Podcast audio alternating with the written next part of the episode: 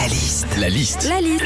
La liste de Sandy sur Nostalgie. Dans une heure, coup d'envoi du baccalauréat pour 520 000 candidats qui plancheront dès 8 heures sur la preuve de philo. C'est parti pour les listes de Sandy. Alors quand on passe un examen, le bac notamment, et qu'on part pour 4 heures d'écrit, dans la salle, bah, il y a toujours un gars qui arrive avec plein de trucs à manger. hein. Tu sais, des chips, euh, des mini saucissons, euh, du fromage. euh. Alors ce gars, il vient passer le bac, mais option apéro. hein.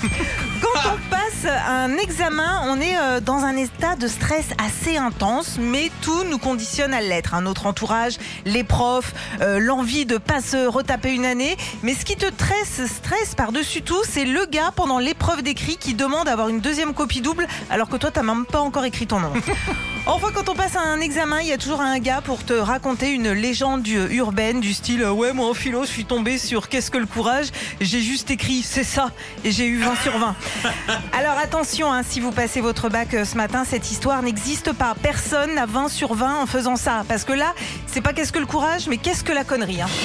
Retrouvez Philippe et Sandy, 6h-9h sur Nostalgie.